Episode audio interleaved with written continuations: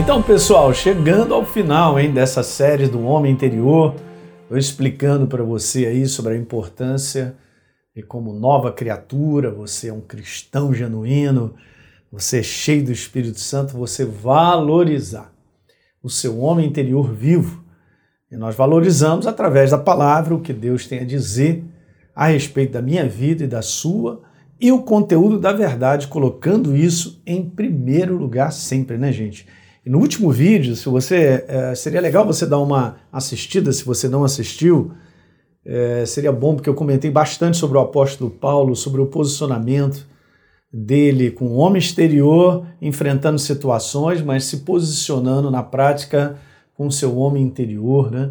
na força do Espírito Santo que se renova, principalmente 2 Coríntios 4,16, dizendo que o homem exterior ele se corrompe, ele se, ele se abala, ele fica no prejuízo, mas o homem interior se renova de dia em dia, considerando a verdade. Você considera a verdade todos os dias, que é a palavra, e ela te renova. Meu Deus, é muito tremendo, né?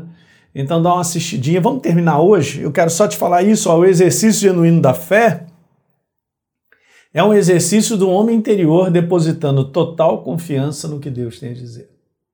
É isso.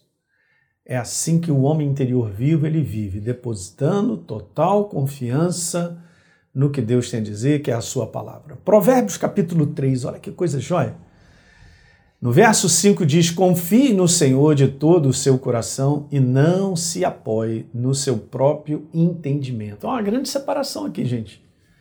A separação de você confiar com o teu coração, o teu homem interior, na verdade, confiar no Senhor, na sua palavra, e não se apoiar no mero entendimento humano, natural, de um raciocínio, de uma conclusão lógica, ou por uma situação que gerou um sentimento e eu já vou fazer isso, vou fazer aquilo outro. Não, essa é a baita da separação. Então nós temos que segurar esse homem exterior. Veja na Bíblia judaica, veja que legal, completa, está escrito assim: ó, confie em Adonai, Senhor, no Senhor, óbvio, de todo o seu coração e não dependa do seu próprio entendimento. Não seja uma pessoa dependente de conclusões ou de sentimentos para tomar decisões e fazer escolhas, porque não vai dar certo. É com o seu homem interior. Confie no Senhor de todo o teu coração, do teu interior.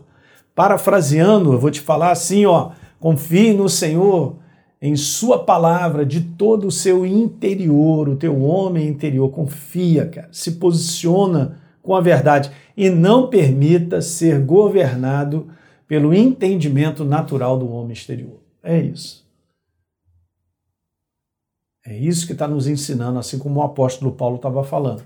Então, não valorize sensações, sentimentos e aparências externas diante das dificuldades que enfrentamos. Se eu valorizar, eu vou ser governado por esse homem exterior. Vou fazer escolhas, tomar decisões que vão gerar prejuízo na minha vida.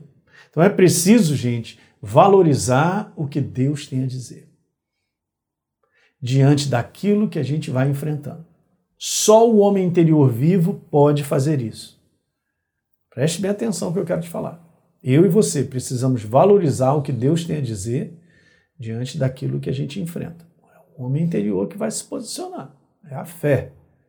Só o homem interior vivo pode fazer isso. Não se esqueça. O homem interior pela palavra de Deus, ele precisa dominar a inclinação natural de pensar qualquer coisa.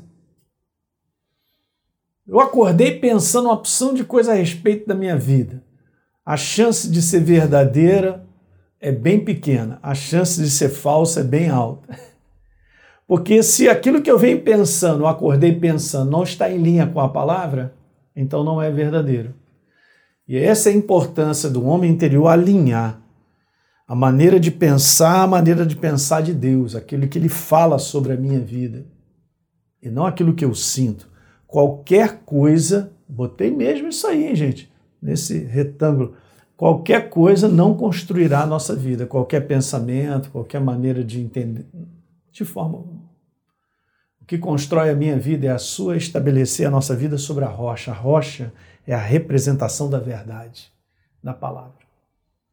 Então, o que Deus tem a dizer é o que vale e é com ele que eu vou, então beleza, aí serei construído. É simples assim. Qualquer outra coisa é filosófico. Pensamento humano, tá, beleza. Conclusões que não são verdadeiras. De novo, o homem interior, revestido pela verdade, que é a palavra, identifica e reconhece que não pode se entregar à força do pensamento meramente humano. Isso aí. Ó. Esse é o homem interior vivo. Ele revestido pela verdade, ok?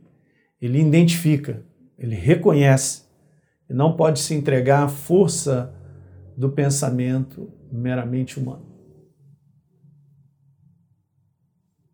Efésios capítulo 4, Paulo fala assim no verso 22, falando para a nova criatura. Quanto à maneira antiga de viver, vocês foram instruídos a deixar de lado a velha natureza. Uhul! Legal, velha criatura morreu. Eu sou um ser espiritual vivo. E se corrompe segundo os desejos enganosos. Olha só. Olha como o Espírito Santo fala para nós. Verso 24. E agora nós temos que aprender a nos revestir da nossa nova natureza, ser espiritual vivo, criada segundo Deus em justiça e retidão procedentes da verdade. Você viu a separação que o apóstolo Paulo fez? Entre deixar de lado a nossa velha natureza, deixar de lado a velha natureza, o velho padrão natural de pensar, sentir, reagir, escolher e fazer, oh não, esse homem está morto. Eu agora sou um ser espiritual vivo, por isso então eu preciso me revestir da nova natureza.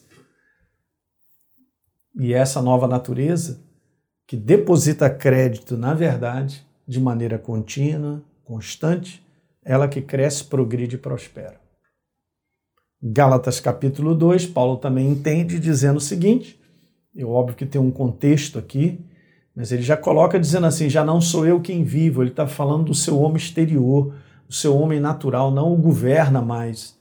Não é com base em sentimento, não é com base em, em meros pensamentos e coisas que ele, ele vai decidir seguir adiante. Não, não, não. Esse velho homem morreu, por isso ele disse: já não sou eu quem vive, esse homem natural, mas Cristo vive em mim. E esse viver que agora eu tenho na carne Ainda com isso aqui, eu vivo pela fé, ó. Eu decido, eu escolho, eu faço, eu, eu, eu, pela fé no Filho de Deus que me amou e a si mesmo se entregou por mim. Então o segredo está em não mais ser liderado pela maneira natural de pensar, mas assumir a verdade de Deus como mentalidade para se viver. Esse é o segredo.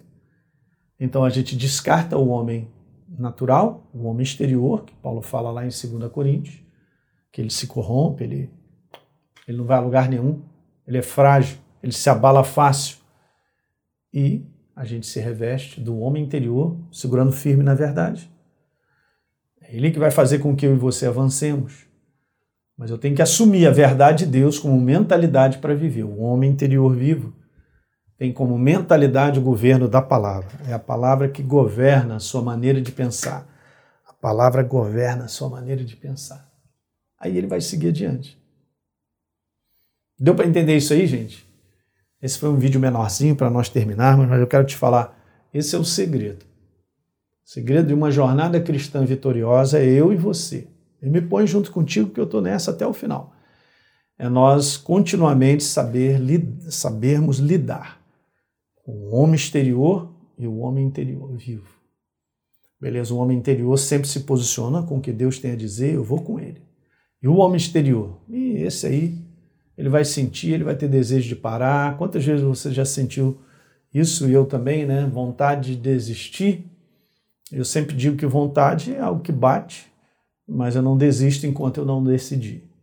Então, as decisões nossas, as escolhas precisam ser feitas pelo homem interior vivo, debaixo do conselho da verdade, porque envolve fé. Eu creio, eu creio na verdade, então a gente toma decisão, a gente faz escolha que vai construir a nossa vida e quem estiver ao nosso redor. Então, se você é um pai de família, se você é uma mãe, seus filhos serão beneficiados, seu marido, sua esposa, né? se você é um pastor, se você é um é um cara que serve na igreja. Então, tudo que você fizer com base no homem interior vivo, escolhendo a verdade em detrimento do que sente e do que as coisas do lado de fora pedem, os sentimentos pedem, você vai vencer e vai ajudar outras pessoas que estão ao seu relado. É, essa visão ela é coletiva e as pessoas não entendem, né, cara? Você não cresce sozinho. Não cresce. A gente cresce e leva outros. Eu também eu tenho que entender que o oposto também é verdadeiro. Se eu entro num caminho de destruição, eu posso também levar outros a serem destruídos, porque nós não somos independentes assim. Nós estamos ligados. Família, igreja. Você entende? Então são, são coisas importantíssimas que te faz avançar, uh, faz você chegar no propósito que Deus tem para você. Você exercendo o seu homem interior vivo pela palavra de Deus.